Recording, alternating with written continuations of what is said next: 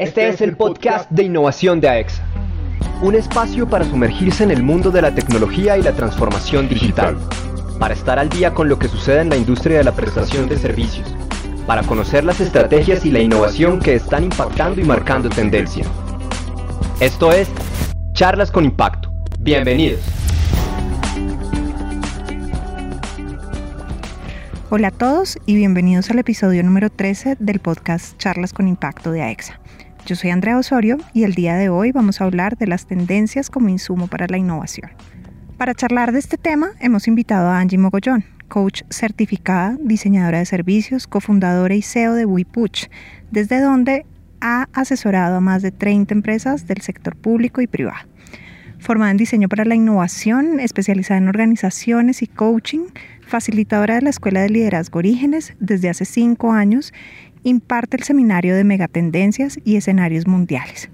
Angie, bienvenida a Charlas con Impacto. Hola Andrea, muchas gracias a ustedes por estar tan interesados en este tema tan importante para todas las empresas que deciden innovar. Muchas gracias nuevamente Angie. Quisiéramos empezar por preguntarte qué son las tendencias de consumo y por qué es importante que conozcamos acerca de estas tendencias. Bueno, Andrea, desde mi punto de vista, antes de, de, irnos a las tendencias de consumo, a mí me gustaría proponerles que partamos de algo más general y es entender a las tendencias como una corriente de cambio, así no más. A lo mejor estoy simplificando mucho, pero creo que es importante que acerquemos este tipo de temas a cualquier persona. Entonces, en la medida que entendemos que una tendencia es una corriente de cambio, podemos decir que a través de ella podemos comprender patrones que ilustran un cambio y que han tomado o han empezado a adoptar un grupo significativo de personas.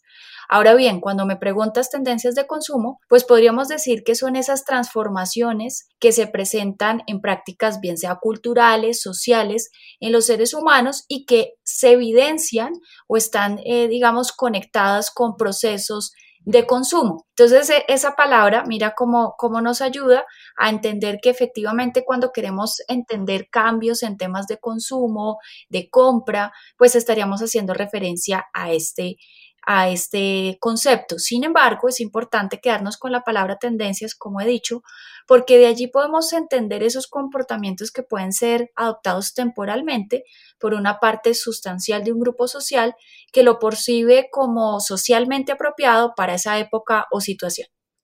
Angie, si bien entonces nos estás diciendo que las tendencias realmente se generan a partir de los comportamientos de un grupo social, ¿Quiénes le dan nombre a las tendencias? ¿Quiénes determinan que eso que están viendo, que es un comportamiento, no sé si la palabra es cotidiano o común, es una tendencia y qué métodos se utilizan para poder establecer que lo es?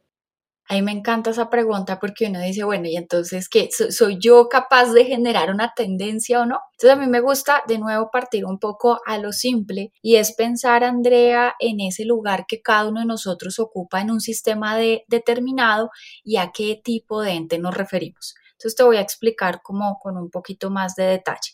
Digamos que yo voy a empezar por un lugar que a lo mejor cualquiera de las personas que nos escuchan ocupan y es eh, su posición en la familia, ¿no? Entonces imagínate si estamos hablando de una familia bogotana, quizá de pronto en mi caso es más pequeña, pero justo esta semana charlaba con una amiga y, y cómo te parece que ya sus raíces son de una zona en Colombia que es el eje cafetero.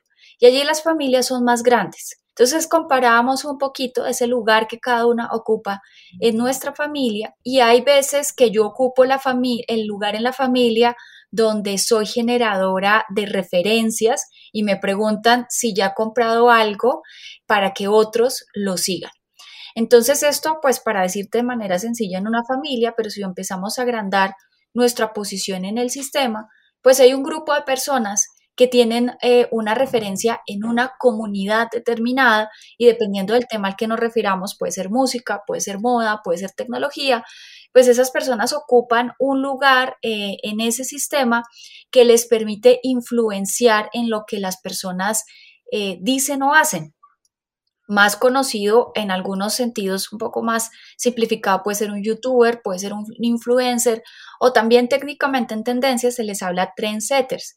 Esta palabra generalmente se, asocia al tema de moda, pero yo creo que es importante como pensar que cada uno en nuestro sistema podemos ser influenciador y determinar que otros adopten o no un comportamiento. Y en la medida que muchos empiezan a adoptar esos comportamientos, pues empieza a crearse una comunidad, a veces se habla de una tribu y que al final todos se influencian unos a los otros y si ellos cambian, pues va a cambiar un grupo de personas muy grande.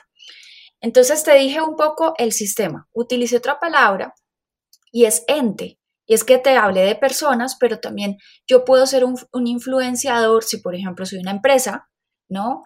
El lugar que ocupo en el mercado puede determinar que otros, otras eh, personas, otros eh, grupos empresariales me sigan, o incluso si estoy refiriéndome a un país o a un organismo internacional. Entonces, dependiendo de esa influencia, pues yo puedo eh, digamos, eh, participar en que una corriente de cambio se geste. Me gustaría añadir a esto que estamos planteando las dos otro concepto y es el tamaño del cambio, ¿no? No es lo mismo yo ser una persona en mi familia, a lo mejor puedo generar micro tendencias, pero si estamos hablando de una organización, podría generar macro tendencias, ser una startup que a lo mejor se le inventa una nueva manera y que lo hemos visto en estos tiempos pandémicos, se le ocurre otra manera de generar recetas en casa, ayudarnos a, a cambiar nuestro comportamiento de cómo preparamos los alimentos y entonces empieza a existir un grupo de empresas que nos influencian e incluso empezamos a compartir entre unos y otros. Y puede existir megas tendencias donde ya son tamaños de cambio globales que participaron estados, organizaciones, empresas a gestarlo, ¿no? Entonces, si yo estoy acá con todas estas palabras, digamos, perdón por lo técnico, y yo estoy analizando este tema, y yo digo, bueno, y entonces, ¿quiénes influencian a quiénes?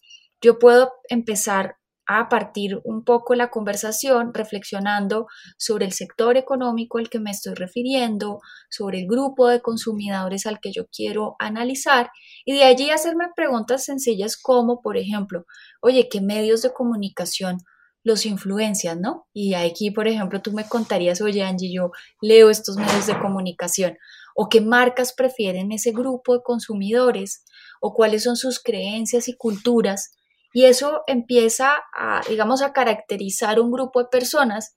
Incluso si yo te preguntara, oye, ¿cuántas horas consumes tú de canales digitales que ahora con todos los dispositivos nos dice? Entonces, yo creo acá, en conclusiones, es determinar un poco el sector, el tamaño, digamos, del sistema que estamos eh, hablando y quiénes influencian. Estaba pensando justamente en quienes a partir de esta información generan esos informes de tendencias que vemos muchas veces al final del año o a principio del año, que son consultoras, medios de información, que nos dicen, estas son las tendencias de consumo. Me encanta. ¿no? Porque uno dice, ¿será que yo hago mi propio informe? Y mira, Andrea, que acá voy a introducir otro concepto, que te dije que las tendencias son corrientes de cambio, ¿no? Y que podemos hablar desde corrientes de cambio en nuestras familias hasta sectores, eh, sistemas, el mundo, etcétera, regiones. Entonces, cuando, cuando empezamos a, a, decir, oye, yo voy a recuperar un poco las señales de cambio. Entonces, imaginémonos que tú y yo vamos a hacer las señales de cambio de cómo las personas utilizaron medios de pago. Entonces, podríamos las dos empezar a hacer un análisis, una investigación acerca de esas señales de cambio. Y hay personas que se dedican a recopilar, haz de cuenta como que son un poco... Eh, eh, los que están eh, un poco eh, haciendo de inspectores de cambio, si pudiéramos decirle así, y recuperan y se dedican a analizar muchas señales de cambio. Y esas señales de cambio, pues efectivamente, da paso a que consultoros, hay, hay personas que incluso se llaman futurólogos, que empiezan a recuperar estas señales y organizarle y darle un sistema. Y eso es lo que conocemos como los informes de tendencia. Está Fior, por ejemplo, que, hace un, informe anual. Está Trend Hunter, que también hace su informe anual. Si nos gusta el tema de, moda está WGCN. Pero más allá de las consultoras, yo creo, André, que, que acá hay una invitación muy interesante para todas las personas, independiente de su trabajo, es que hicieran la reflexión de cuáles son esas señales de cambio que han observado, por ejemplo, en estos, en estos tiempos. No sé, por ejemplo, en tu caso, qué señal de cambio viste eh, como para empezar a, a hilar cómo organizar este tipo de información. Me corchas un poco con la pregunta porque si bien reconozco muchos que tuvieron que ver, por supuesto, con la pandemia y con el encierro, el teletrabajo, los medios digitales de pago, me quedé pensando que se conserva de eso y no tengo tan claros cuáles son unos que van a ser definitivamente tendencia. Tal vez la digitalización del pago de pronto se queda en los números en los que está, pero no estoy tan segura qué podría de eso reconocer yo como una tendencia, así que me corchas un poco me, parece muy interesante tu reflexión, porque yo misma también estaba pensando, sobre todo en ese punto que tú dices, cuáles permanecen y cuáles no, ¿no? Entonces yo creo que parte de la tendencia es cuando hay ese, ese, ese cambio y que se sostiene en un tiempo. Hay tendencias que son más cortitas y que duran un, pedacito, que ahí tendríamos que analizar si en tendencia se llama esto el hype si es como que me recuerda mucho, por ejemplo, el Tamagotchi, que fue un jueguito que tuvieron muchos los que están escuchando. Tamagotchi fue una versión de mascota digital, ¿no? Eso para mí es un hype. ¿Por qué es un hype? Porque fue como una cosita que consumió un grupo de personas y después lo abandonaron y no significó no significó mucho. Después podríamos reflexionar si eso transformó ciertos cambios. Pero fíjate que, por ejemplo, em, en, en, pandemia, uno hablaría de qué cambios permanecen. Y yo creo que si nos estamos haciendo preguntas, por ejemplo, hablando de cambio de valores, hay una tendencia que se ha empezado a identificar, es eh, el uso de mi tiempo libre.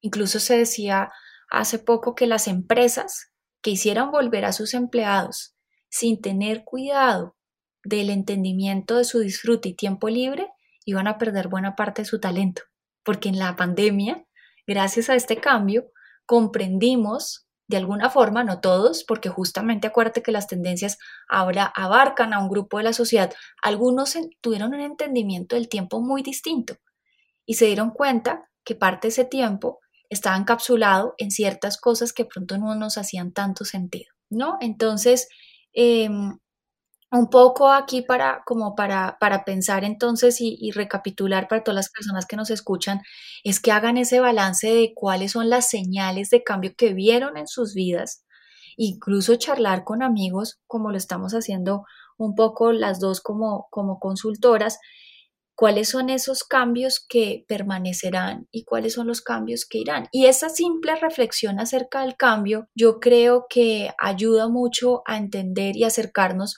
cuáles de esas observaciones que tenemos de manera un poco natural, puedo irlo a contrastar con informes de tendencias y ir a buscar tan sencillo en Google como eh, cómo cambió el uso del tiempo, ¿no? Y darse cuenta que hay varias personas que están eh, reflexionando sobre eso. Estos informes que se desarrollan contemplan una parte de la población, una región, por lo tanto, si yo, no sé, en eso que estabas describiendo sobre, sobre el valor del tiempo libre y cómo se había definido esto como un valor muy importante, por lo tanto, las personas, si hemos visto informes de eh, el número de rotación que hay y cómo ha crecido el número de rotación en las empresas que han vuelto a la presencialidad en Estados Unidos. Sin embargo, ¿qué pasa cuando traemos esa información a Colombia? Es necesario que analicemos las características de cada contexto para entender si son o no tendencias. Total. Vayamos aquí como ir reflexionando con lo que tú dices, hay que adaptarlas y hay que entender un poco el contexto regional sin duda. Entonces tenemos un primer gran concepto que es las megatendencias, que es como algo que atraviesa a todo el mundo, que es muy difícil escaparse. Te doy un ejemplo. Es difícil pensar que nuestro mundo eh, no, no es sujeto de la globalización. Es una mega tendencia.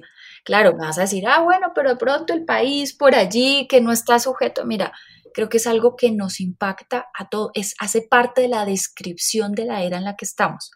Otra manera en la que describimos esta, esta era eh, que no me hace mucho orgullo, pero hace parte un poco de, lo, de la sociedad en la que vivimos. Fíjate el tema de cambio climático, de escasez de recursos o por qué no la polarización, ¿no? Es como rico, pobre, eh, sí o no, estás conmigo, a favor o en contra, ¿no? Mira todas las manifestaciones que tenemos de cambio que hablan de estos fenómenos que te, que te he dicho. Pero aún así, como tú dices, tenemos las megatendencias, tenemos las macro tendencias, que ya son fenómenos que influyen un poco a nivel regional, y micro, que podrían hablarse de ciertos contextos o ciertos tipos de ciudades y decir que una microtendencia, por ejemplo, la agricultura urbana, ¿no? Podríamos pensar si es una microtendencia que solo influencia cierto tipo de ciudades con ciertas necesidades. Entonces, yo creo que aquí un poco es entender cuál es el cambio que estoy observando, de qué tamaño es y cómo se manifiesta en mi contexto regional. Entonces puedo hacerlo desde una megatendencia, decir, oye, ¿cómo se manifiesta la polarización aquí en, Bogotá o en otras regiones.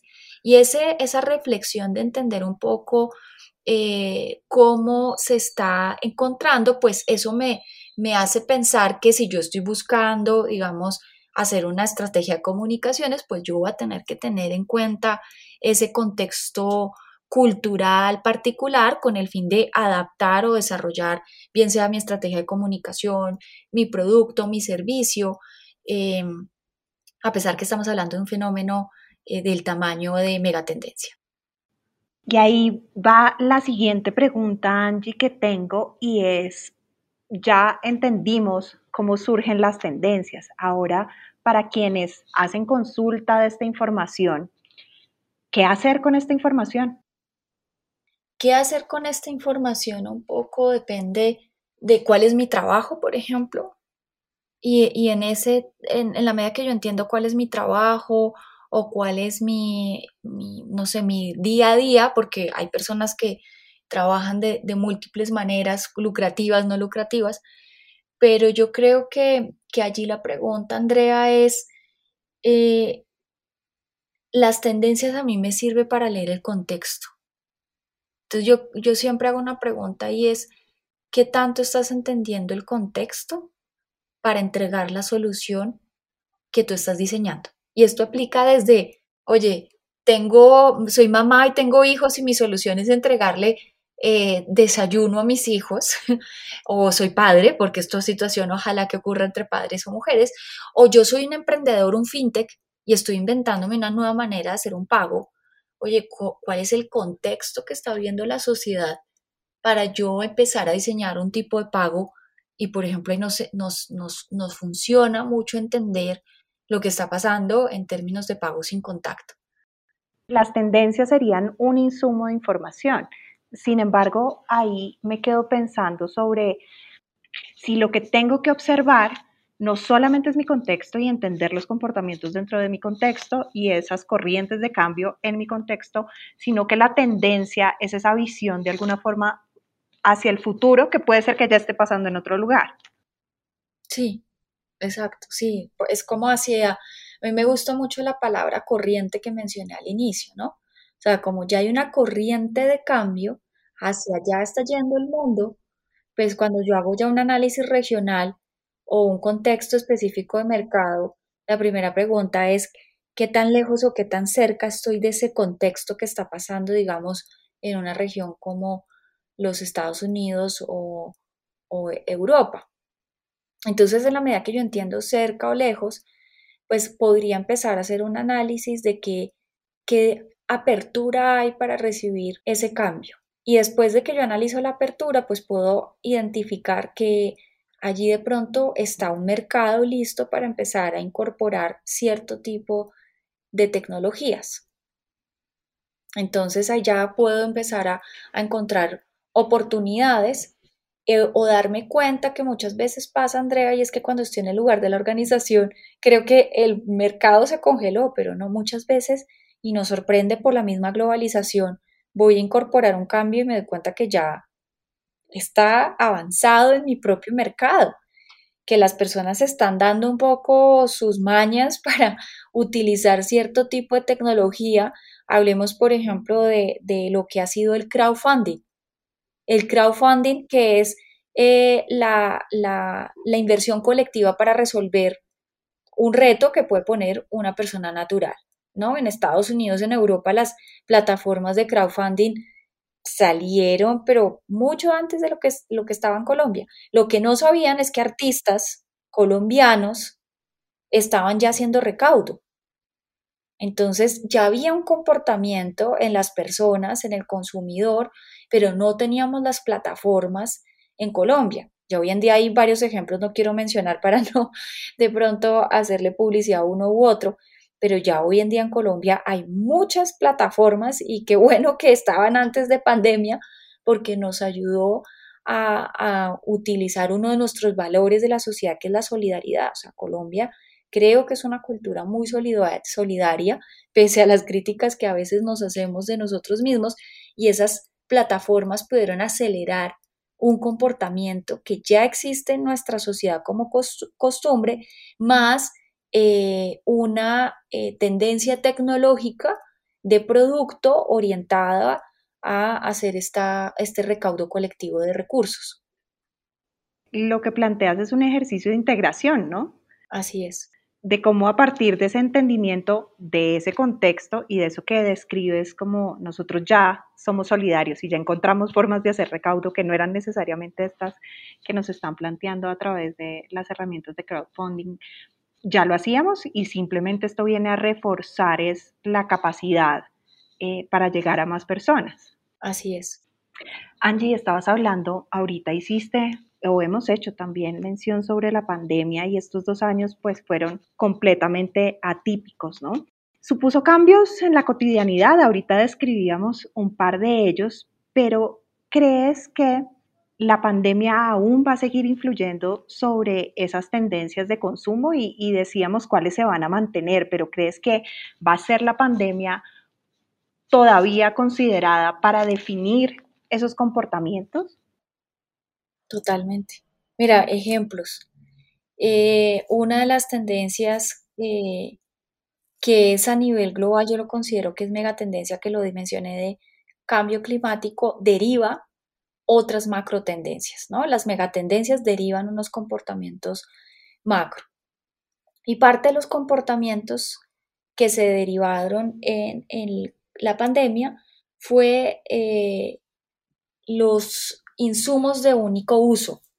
Hablemos de platos desechables, cubiertos desechables, que habíamos hecho unos avances en términos de cambio de consumo en restaurantes. Eh, y esa, ese cambio que es temporal, yo creo que acentuó una conversación que está teniendo cada vez más las personas y es, oye, el tema de sostenibilidad, de diseño sostenible, ¿dónde queda? Por no mencionar el tapabocas. Entonces ahí, por ejemplo, es una tendencia que se va a acentuar y que va a poner unos dilemas y es eh, que vamos a cuidar más, ¿no? Y entendimos que, por ejemplo, el contagio no se daba por no tener eh, platos desechables en los restaurantes. Entonces yo creo que, por ejemplo, ese es un cambio eh, que va a seguir y que nos va a traer muchas preguntas. Otro cambio que, que yo creo que entendimos es la forma en la que consumimos y accedemos a ciertos tipos de productos. Y el, los, eh, los pagos sin contacto, eso viene para quedarse y va a abrir un portafolio de soluciones a billeteras que no habían pegado y, eh, y todas las integraciones que vamos a tener para hacer pagos de la manera más sencilla. Y en esa línea entendimos que podríamos acortar las cadenas de valor y cuántos no compramos a eh, agricultores que antes mm, pues no compramos porque vamos al supermercado, cuántos nuevos emprendimientos nos atrevimos a probar y eso se habilita por, por todas las soluciones de e-commerce que hoy existen y que hoy nos permiten, digamos, diversificar el tipo de, proveedor que queremos desde nuestras tareas cotidianas, como puede ser el mercado, hasta la moda, hasta nuestros servicios digitales, ¿por qué no? Que ahora estaba reflexionando hasta nuestros servicios exequiales, ¿no? O sea, cuando, cuando pensaste que podías comprar, oye, voy a planear cómo va a ser mi partida y puedo empezar a buscar ese tipo de experiencias de compra a nivel digital. Entonces yo creo que, que sí hay cambios que, que se van a quedar. Eh, la forma en la que pensamos acerca del trabajo y de las oficinas es una conversación que va a seguir dando mucho, mucha, mucha conversación y habrán modelos híbridos. El tema de las, las empresas que hoy en día, que ya lo he visto en Bogotá, que no están poniendo una única sede, están poniendo tres y cuatro sedes, ¿no? O sea, no un hub centralizado, sino nodos descentralizados. Entonces, eso para mencionarte, eh, mencionarte algunos cambios que yo considero que sí se van a quedar y otros vendrán de pronto en la manera de que manejemos la pandemia, que vendrán temporalmente como el distanciamiento social. Angie, ahorita pues has mencionado un par, pero ¿cuál crees o cuáles crees que son las cinco tendencias de consumo más importantes para este año? Hablemos, yo creo que, que de algunas cosas que van a, van a seguir pasando y vayamos, vayamos puntualizando. Yo creo que el entendimiento que tenemos de la contribución individual al cambio climático va a aumentar, ¿no? Porque estuvimos tanto tiempo en casa, tanta pausa que Hoy creo que hay unas personas que se están haciendo preguntas, entonces todo lo que tenga que ver con diseño sostenible es una de las cinco tendencias que superan el término de consumo, ¿no? O sea, claro, obviamente al final estamos en una economía capitalista y pues se convertirá en mecanismos para decidir o no la compra, para aproximar o no un negocio. Te doy un ejemplo, Klarna, que es una empresa que que está en el mundo de pagos, oye, ellos están midiendo su huella de carbono, que uno diría, ah, no, esto le corresponde a una empresa que efectivamente tiene un ciclo productivo como muy, eh, digamos, de producto, y no. Entonces yo creo que el tema eh, de sostenibilidad trasciende distintas fronteras de sectores y hoy el consumidor va a tener cada vez más poder de elegir un producto u otro dependiendo su dimensión de sostenibilidad. Eso es como para contarte eh, uno. Eh, yo creo que otro, otro comportamiento muy, muy interesante eh, es la participación de las personas en el entendimiento financiero, entre, en términos de mercado de capitales y decisión de producto eh, que, compres, ¿no? Creo que tuvimos bastante tiempo para entender sobre el dinero, eh, la economía tuvo una liquidez tremenda porque pues el consumo, una, hubo una contracción de la economía y aumentaron una cantidad de, de, procesos, eh, formaciones financieras. Yo en mi equipo tuve personas que incluso me recomendaban profesores de educación financiera colombiano y yo creo que eso empieza a abrir la, posibilidad de crear nuevos productos que democraticen más el mercado de, valores y que den paso a incluso todo este tema que tiene que ver con criptomonedas, que se, que se fortalezca muchísimo más. Entonces creo que por ahí va la, la cosa de una, de una de las tendencias pasé muy rápido por este tema, pero me parece muy interesante y es nuestra relación con los alimentos. Ahí yo creo que va a seguir escalando algo que ya venía, venía pasando y son los urbanistas eh, rurales, ¿no? Entonces son todas estas personas que están empezando a hacerse preguntas de cuánto tiempo dura una lechuga en ser cultivada, eh, que empiezan a usar sus terrazas como producción eh, de unas pequeñísimas huertas que nos conectan con una tendencia que venía pasando, eh, pero ahora creo que va a ser mucho más fuerte y es el consumo kilómetro cero. El consumo kilómetro cero que está también atado a un cambio eh, de sostenibilidad y que fue planteado en los ODS, es que creo que cada vez más, dado esto y dado el entendimiento que supone la producción de los alimentos, eh, pues vamos a empezar a consumir cada vez más producto kilómetro cero y nos vamos a hacer la pregunta, bueno, esto que estoy consumiendo, ¿dónde viene?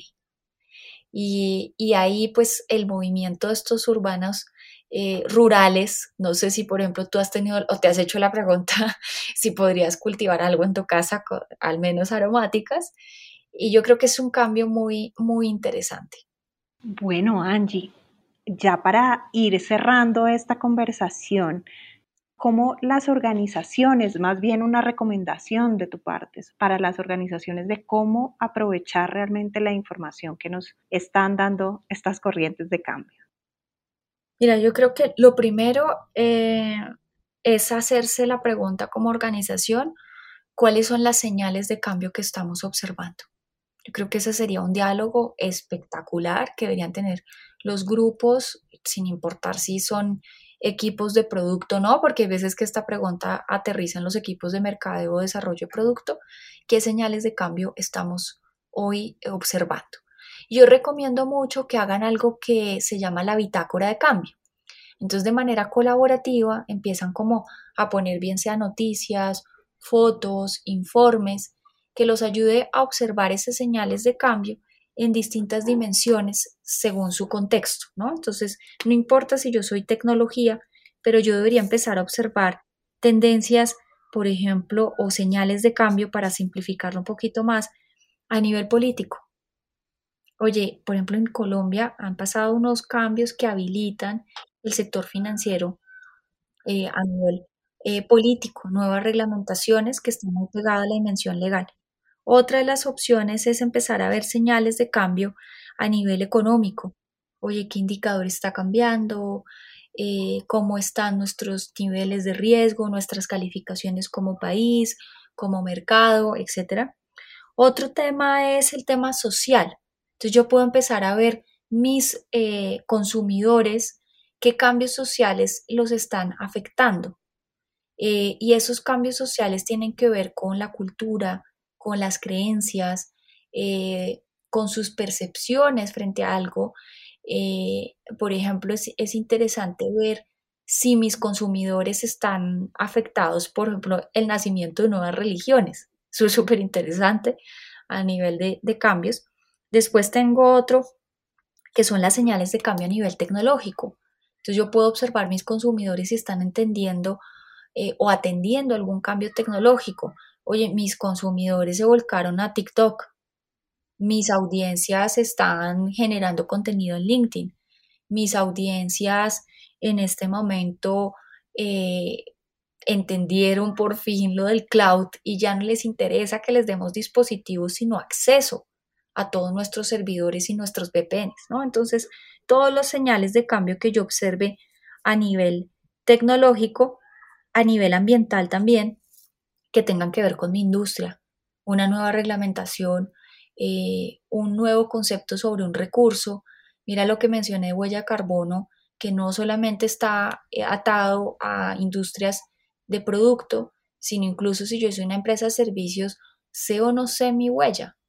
Lo, conozco, no lo conozco, eh, qué reglamentaciones me, me, me influyen o yo podría empezar a adoptar. Y la última, que es una dimensión netamente legal, que está sin duda conectada con la dimensión política, y es entender cuáles son esas nuevas normativas eh, o que hacen falta que podrían eh, manifestar una señal de cambio. En mi contexto o yo puedo también ampliar este análisis de señales de cambio a contextos regionales, qué está pasando en un mercado como Brasil, como Chile, como México. Y al final toda esta conversación de señales de cambio, cuando yo las empiezo a organizar y empiezo como a, encontrar puntos en común, es lo que llamamos patrones. Y me doy cuenta que, por ejemplo, la tendencia low cost afecta no solamente a la industria del turismo, sino afecta, por ejemplo, la industria del retail, etc. Entonces, al encontrar esos patrones, yo eh, después puedo describir un poco en qué consiste ese cambio y hay técnicas para describirlo. Y después hacerme una pregunta y es, a la luz de estos cambios, ¿qué oportunidades hay para mí? Y ahí es cuando viene la construcción de escenarios de futuro. Entonces yo puedo empezar a construir qué es lo posible que ocurra, qué es lo más probable, qué es lo que desean las personas y puedo empezar a hacer como, yo lo llamo no una eh, eh, adivinación, sino una proyección de ¿y qué tal si? ¿Y qué tal si este cambio sigue? Que tú te lo has preguntado varias veces, Andrea, y oye, ¿y qué tal si seguimos con esto? Bueno, pues construyamos ese qué tal si y eso se llama un escenario. Y en el marco de ese escenario, cuáles son las soluciones que yo podría brindar a mis consumidores, cuáles son el tipo de innovaciones que yo puedo ofrecer o cuáles son las adaptaciones que yo tengo que hacer como industria, porque dado este escenario, es posible que yo me quede fuera. Y hay muchas empresas que se quedaron fuera y que no han leído como estos cambios que se han ido tejiendo y que de pronto se quedaron por fuera. Entonces al final, ¿de qué me va a servir? Eh, de estar muy atento, de no ser ciego y que no me pase que cambiaron las cosas tan rápido y yo hasta ahora estaba leyendo un poco qué pasaba en el entorno. Clarísimo, clarísimo, Angie. Y muchas gracias porque no solamente diste respuesta a mi pregunta sobre qué hacer con la información, sino también cómo obtenerla. Así que tenemos incluso metodológicamente cómo hacerlo. Muchísimas gracias por esta conversación. Definitivamente un nuevo abordaje de, de, las tendencias como corrientes de cambio y por todo tu conocimiento. Muchísimas gracias nuevamente por acompañarnos. A ti, Andrea, y espero que hayan muchos cazadores ahora de señales de cambio y vean que es posible que ese podría ser el primer paso para acercarse a este concepto que a veces lo vemos como lejano, ¿no? De acuerdo. Angie, esperamos tenerte en otras oportunidades. Claro que sí, Andrea. Muchas gracias nuevamente y hasta pronto. Amigos, hemos llegado al final de nuestro episodio número 13. Esperamos que lo hayan disfrutado. No olviden seguirnos en Facebook como AEXA Oficial. También pueden visitar nuestra página web www.aexa.com.co. Los invitamos a estar muy pendientes de las próximas ediciones de Charlas con Impacto que vienen con más contenido de gran interés para todos. Yo soy Andrea Osorio. Hasta pronto.